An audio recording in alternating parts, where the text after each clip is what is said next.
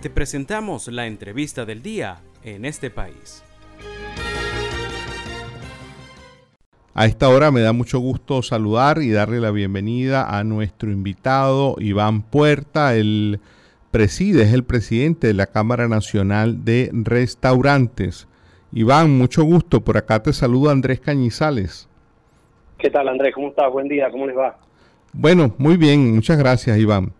Iván, hemos, hemos visto algunas noticias que hablan de cierre de restaurantes. Hace mención la nota particularmente a la ciudad de Caracas. ¿Es así? ¿Está ocurriendo un cierre de restaurantes? ¿Ha ocurrido ese cierre? Sí, sí, efectivamente lo que va de, semestre se han, bueno, tenemos nosotros registrado como más o menos unos 25 cierres allí. seguramente ya deben de ser más a esta altura. Y bueno, nada, pues todo el mundo muy atento y bueno, como dicen, afinando lápiz para tratar de, de salir de estas estadísticas, ¿no? ¿Qué influye, Iván, en este cierre de restaurantes? Bueno, sin duda todo el tema de contracción económica que ha habido es un, es un ingrediente. Sin embargo, el tema de la improvisación, el tema de no tener un plan claro, no tener una estrategia clara financiera administrativa, es una de las cosas que aumenta la probabilidad de fracaso y, eso es lo que hemos estado viendo estos últimos eh, seis, siete meses. No se trata solamente de que la economía en el país esté más lenta, sino también de que montar un, un, negocio como un restaurante pues implica cierta preparación, ¿no? Tal cual, tal cual como tú comentas. Eh, a ver, el tema de contracción por supuesto que afecta porque afecta a todos los sectores del comercio, ¿no? El poder adquisitivo al estar limitado lo que hace que menos personas puedan salir a gastar pero si esas pocas personas que gastan eh, cuando van para un sitio, eh, este sitio no tiene una propuesta clara y puertas adentro no tiene una estructura este, financiera robusta que, que le soporte todos estos cambios que, hay de, semana a semana, como te indico, pues es cuestión de tiempo que los números se comiencen a poner rojos. Y este fenómeno que ustedes han registrado en Caracas en particular, ¿también se reproduce en otros lugares del país? Sí, sí, también hay algunas otras ciudades donde se han, evidenciado también algunos cierres de, comercio de alimentos y bebidas.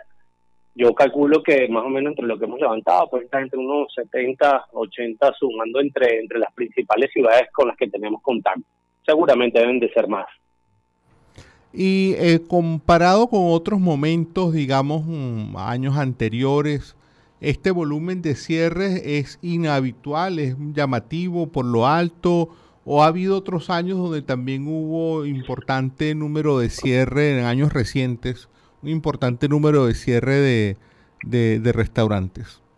Yo, yo, creo que hemos tenido en los últimos años algunos picos de donde nos hemos encontrado situaciones similares, ¿no? Tal vez épocas de guarimba, épocas también de escasez de insumos. Ha habido, ha habido un par de, de, eventos donde esto ha ocurrido. Lo que pasa es que esto pasó en un periodo de tiempo muy corto. Por eso es que lo vemos todo de como, vemos como un hueso eh, en, en, un periodo muy muy recortado y por eso llama tanto la atención.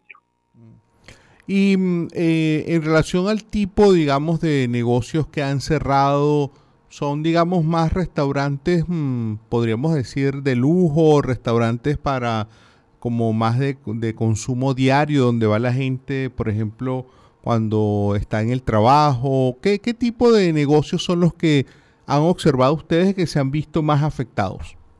No, hay, hay un mix, hay un mix, hay un mix, sin duda hay mucho, hay muchos de este, que pueden ser negocios de alta gama, que tal vez eh, hicieron unas inversiones muy grandes, este, apostaron mucho a la infraestructura, a, otros ingredientes dentro de su proyecto, pero dejaron a un lado la parte, como te digo, de planificación. Entonces, eh, sí hay muchos sitios de alta gama que lamentablemente cerraron sus puertas, pero también hay otros de, gama media, cuando hablo de gama media son restaurantes esto del día a día, ¿no?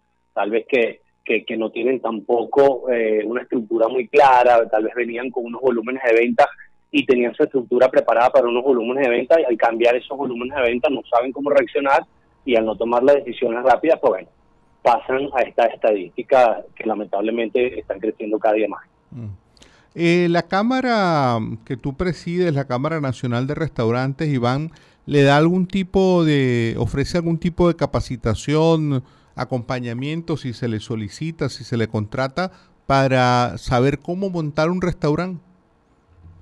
Sí, sí, sí, totalmente. Bueno, todos los afiliados, todas las personas que estén interesadas siempre pueden llamar a la Cámara y con gusto los apoyamos con, con esa guiatura, eh, qué es lo que tienen que hacer, o por lo menos qué, qué, pasos deben de seguir a nivel de permisología, para que vayan comenzando, para que vayan teniendo todos sus su esquemas eh, legales eh, pues al día y, bueno ya ya ya después que hay cada quien puede hacer un poquito más de tarea la parte financiera no cada estructura de cada negocio es propia y cada estructura es, bien particular, dependiendo del tamaño del negocio, donde esté ubicado, etcétera.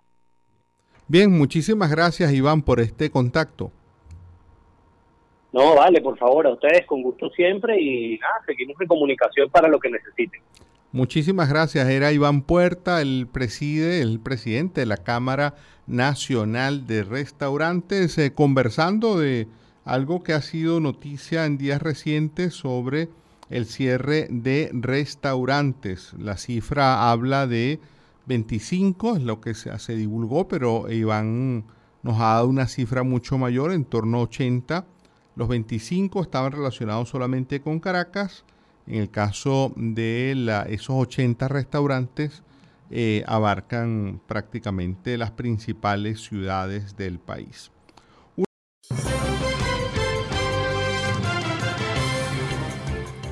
Esto fue la entrevista del día en este país. Para conocer más el programa, síguenos en nuestras cuentas en redes sociales. Estamos en Twitter e Instagram como arroba en este país radio y visita nuestra página web www.enestepaís.info.